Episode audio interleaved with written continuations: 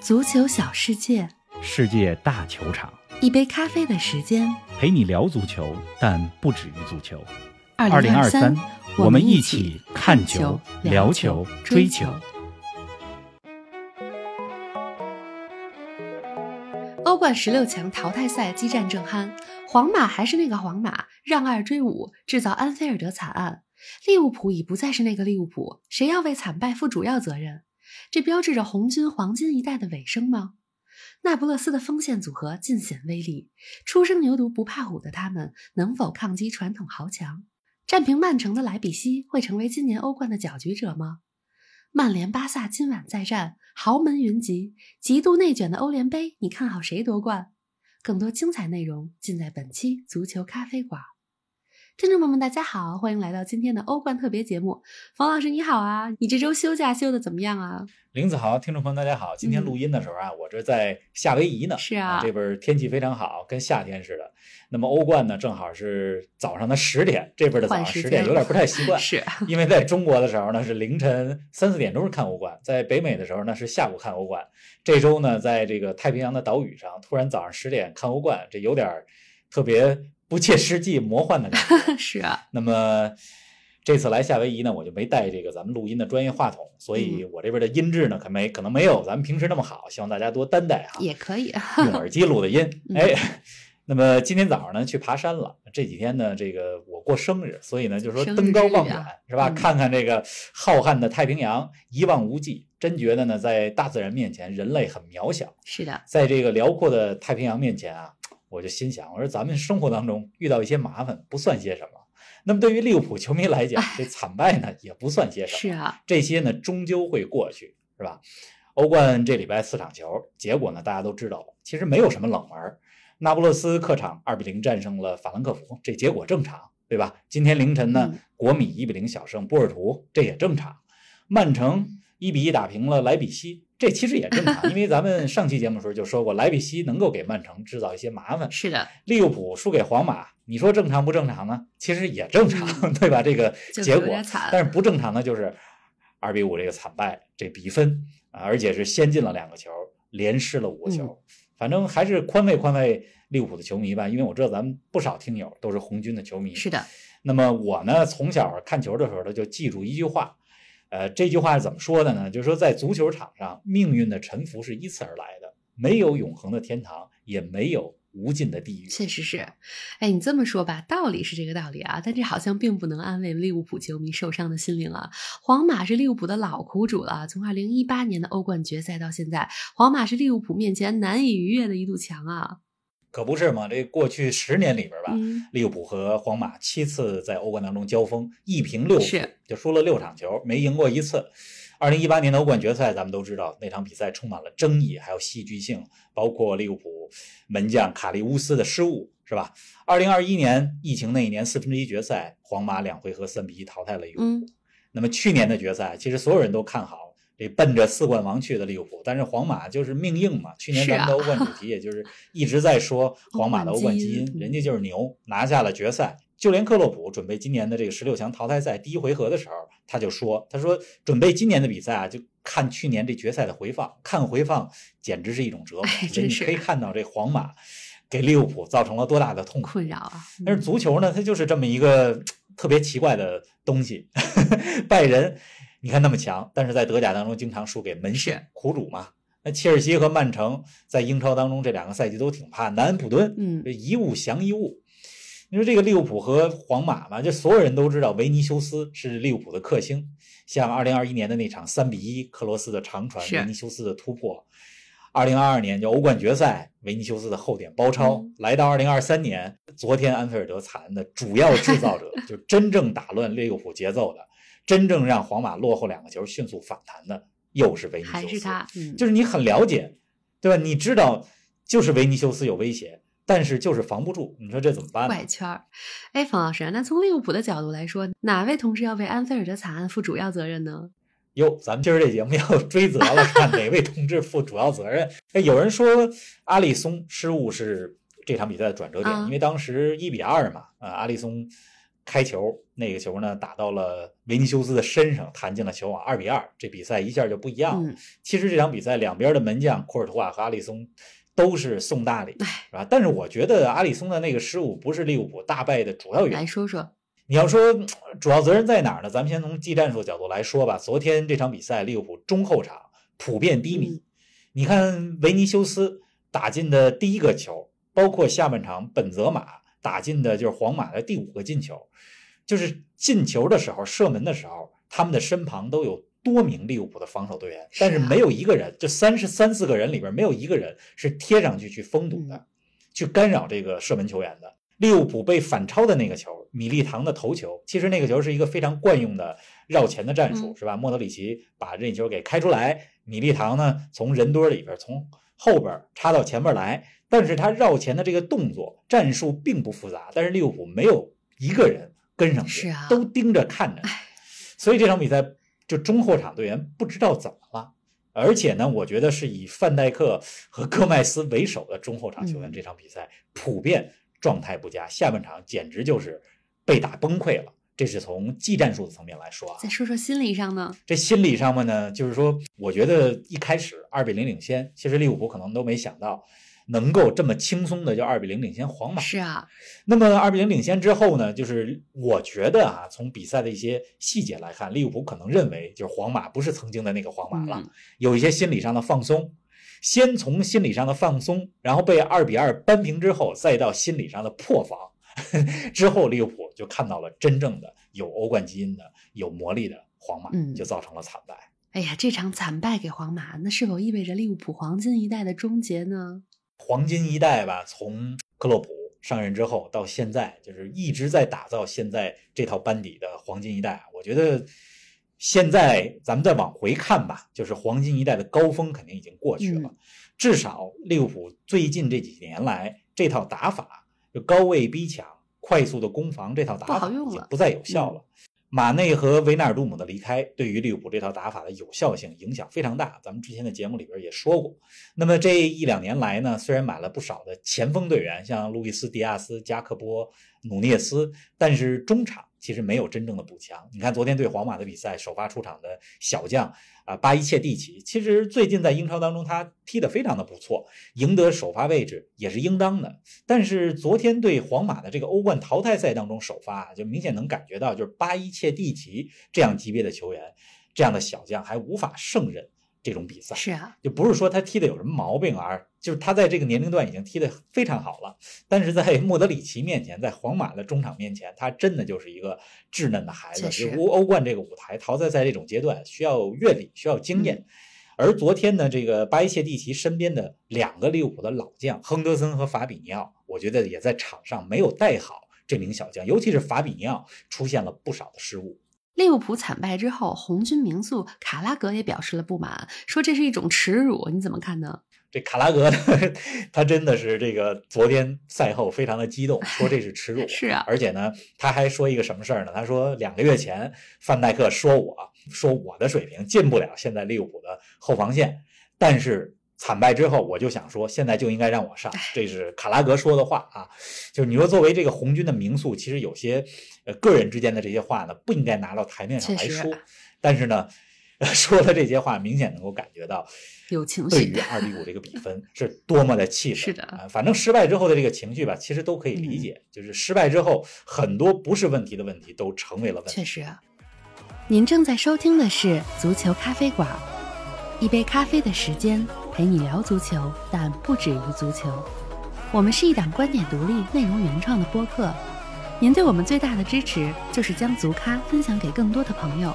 同时，欢迎订阅我们的 V 加计划，微博搜索“足球咖啡馆”，成为 V 加订阅会员，尽享五大专属福利：加入粉丝群与冯老师聊球，云喝一杯新鲜调制的零子咖啡，观看来自比赛现场的专属视频，参与直播互动，还有机会对话世界知名俱乐部。二零二三，我们一起看球、聊球、追球。三年前的欧冠半决赛，利物浦面对巴萨，首回合输了三个，第二回合四球逆转。今年的欧冠，三周之后的伯纳乌，方老师，利物浦逆转皇马的可能性有多大呢？逆转啊，就是理论上来讲嘛，就是一切皆有可能。皇马去年在西甲当中是吧，主场还零比四输给过巴萨。啊、当时咱们还说过一期节目，说哈维上任一百三十四天之后是吧，带着巴萨在伯纳乌四比零赢了皇马、嗯、啊，这是从理论上来讲绝对有可能。但咱们现实一些来说啊，我觉得没有这个可能性了，因为对手是皇马，因为这个舞台是欧冠，因为现在的利物浦已经不复当年之勇。就是我们不是生活在童话的世界里，对吧？所以咱们也就别给球迷毒奶，别给大家这种不切实际的希望了。嗯、就连克洛普是吧，赛后也都说了，说这组系列赛其实已经结束了。是啊，哎呀，皇马的欧冠基因啊，真是一进淘汰赛就发威啊！方老师，欧冠十六强淘汰赛的首回合全部结束了，从所有球队的表现来看，你觉得谁最有可能阻击皇马卫冕呢？那不勒斯、嗯、啊，我觉得今年皇马。就是要想在欧冠当中就遇到真正的对手，那不勒斯应该是真正能够给皇马造成威胁的球队。虽然这话说的有点早哈、啊，嗯、因为还有第二回合的比赛，就我丝毫没有不尊重利物浦或者法兰克福的意思。但是咱们必须看到，就是皇马和那不勒斯已经一只脚踏进了八强，确实是吧？我是特别希望下轮抽签的时候，皇马和那不勒斯能够抽在一块儿去。让皇马来验验，就是那不勒斯现在实力的厚度究竟有多厚。同时呢，咱们也看看，就是那不勒斯在欧冠这个舞台上，是不是能够继续初生牛犊不怕虎。嗯，我觉得像拜仁、曼城都不一定能够掀翻现在的皇马，但是那不勒斯有可能。就他们不仅有实力，而且有着那种草根街头的气质，就是甭管你是谁，我就按照我的那种方式、那种冲劲儿来踢比赛。咱们来简单说说昨天那不勒斯和法兰克福的比赛吧。啊、比赛结果大家都知道了，那不勒斯二比零赢了法兰克福那边的头号前锋科洛穆阿尼啊、呃，他也参加了呃世界杯的决赛，是是吧？他在这场比赛当中呢被红牌罚下了，有一个危险的踩人的动作。反正这场比赛呢，我看完之后我就感觉，就是那不勒斯强大的地方就在于能够把对手微小的失误转化为本方的进球。你看那不勒斯第一个。进球其实就是法兰克福中场传球有一个失误，不是一个大的失误，嗯、是一个小的失误。但是那不勒斯右边路刷刷刷往下走，是吧？洛萨诺助攻奥斯梅恩把那个球打进，一比零。那么奥斯梅恩呢？这名球员我一直认为他是德罗巴之后最具冲击力的非洲中锋。啊、这是第一个球，就是奥斯梅恩打进的。第二个呢？第二个球是意大利的右边后卫迪洛伦索打进的，谁给他助攻的呢？格鲁吉亚的球王就是克瓦拉斯赫利亚，嗯，就是我看这个克瓦拉斯赫利亚踢球啊，就他踢球真的是像风一样，有种接球球王的感觉，就不是那种循规蹈矩、科班出身的那种动作。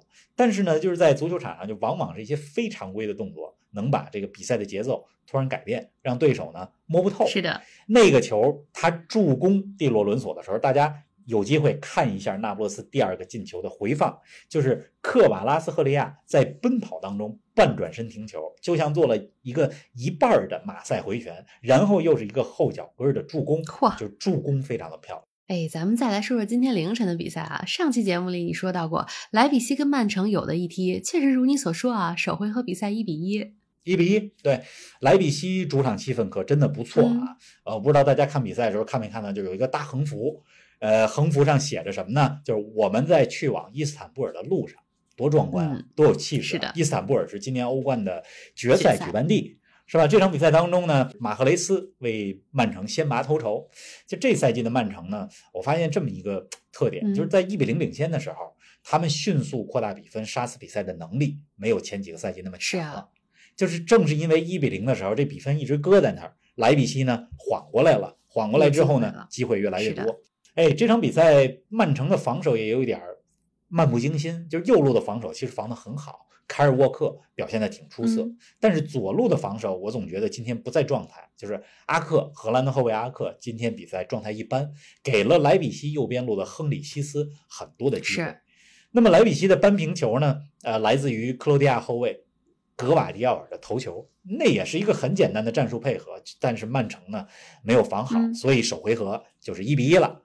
第二回合呢，回到曼城啊，还是咱们之前说的那句话，曼城是这组系列赛晋级的大热门。但是朋友们要注意的是什么？莱比锡这边最有威胁的球员，上赛季德甲 MVP 恩昆库最近复出了，是啊，他在这场打曼城的首回合比赛当中替补登场。如果不出意外的话，做客伊蒂哈德球场的时候，他会首发。嗯哎，今天凌晨啊，还有另一场比赛，凭借着卢卡库的进球，国米一比零险胜波尔图，在两回合比赛里占得先机。关于这场球，你有什么评价吗？国米可以说是险胜，是吧？一比零，凭借了卢卡库八十六分钟吧那个进球，一比零战胜了波尔图。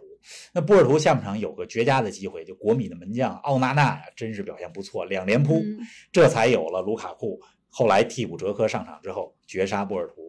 那么一比零这个比分一点都不保险。到了第二回合，波尔图呢，人家有着魔鬼的主场，而且欧战的经验、欧冠的经验非常丰富，所以国米呢得多加小心。国米上一次进入欧冠的八强，就是过现在这一关，还是二零一一年的事儿，距离现在已经有了十二年。所以我觉得国米呢，现在在这个意甲前四应该问题不大。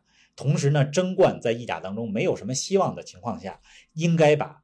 之后的重心放在欧冠上，因为欧冠如果能进八强，甚至再往前走，今年小因扎吉也算是有所突破。嗯，哎，北京时间今天晚上啊，舞台从欧冠换成了欧联杯，但巅峰对决继续上演。曼联主场对阵巴萨，上周的第一回合，球迷们直呼看得过瘾。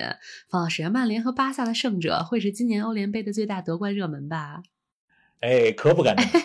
就是欧联杯现在还有什么呢？还有塞维利亚，塞维利亚是欧联杯这项赛事当中战绩最好的球队，是吧？六次拿到过欧联杯的冠军。那么在首回合比赛上礼拜，他们主场三比零赢了埃因霍温，基本上进十六强了。只要欧联杯这项赛事当中有塞维利亚，人家塞维利亚还是最大的。也是。那么曼联和巴萨的比赛固然精彩，固然值得期待，但是欧联杯就这一轮第二回合，就今儿晚上。我特别关注另外两场球，哪两个呢？那么一场比赛呢是南特主场对尤文。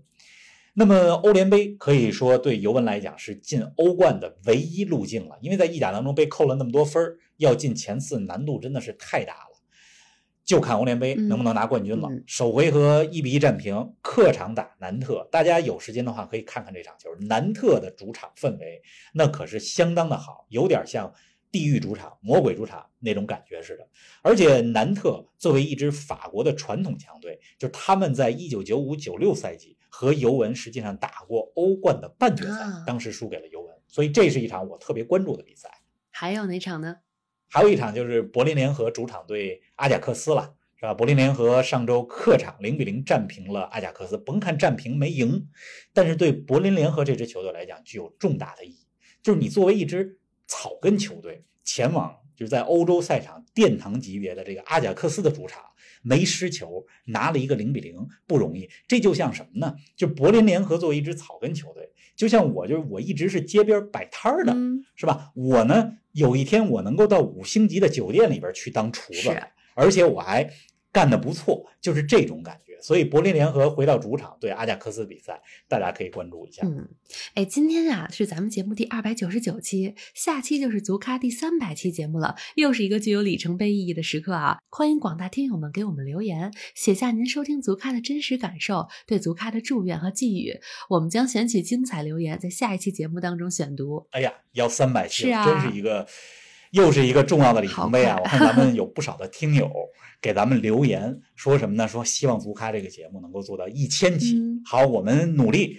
那么您对我们足咖最大的支持，就是能够让我们最大可能的做到一千期的，就是通过各种途径来支持我们的节目，是的，对吧？比如说呢，给我们点个赞，把我们的节目推广给更多的球迷，以及如果您有兴趣、有能力的话。注册我们的 V 加计划，在微博上搜索“足球咖啡馆”，成为 V 加订阅会员，这是对我们节目最大的支持。是的，好吧。按说呢，这个三百期咱们应该有个特别节目，但是这周呢，呃，我和玲子时间都比较紧啊。咱们呢，我想呢，就赶在足咖三周年的时候吧，就是今年六月份的时候。给大家做一期特别节目。去年咱们做的是两百期，是吧？今年呢，咱们三周年六月底的时候做一期特别节目。可以啊。到时候呢，我我想这种形式，咱们邀请一些听友跟咱们一块儿直播录制节目，等于就是说让咱们的听友也参与咱们的录制，做一期三周年特别节目。好啊，你觉得怎么样？我觉得可以。好了，反正马上第三百期了啊，甭管您是从第一期。是吧？第三十期、第一百期，还是最近刚开始听我们的节目，您来到这屋呢，咱们就算是以球会友了，是吧？欢迎您给我们留言，说说对我们的这这个寄语、期望、建议，好不好？好，提前祝大家周末愉快，下期节目不见不散。好，那咱们下期不见不散。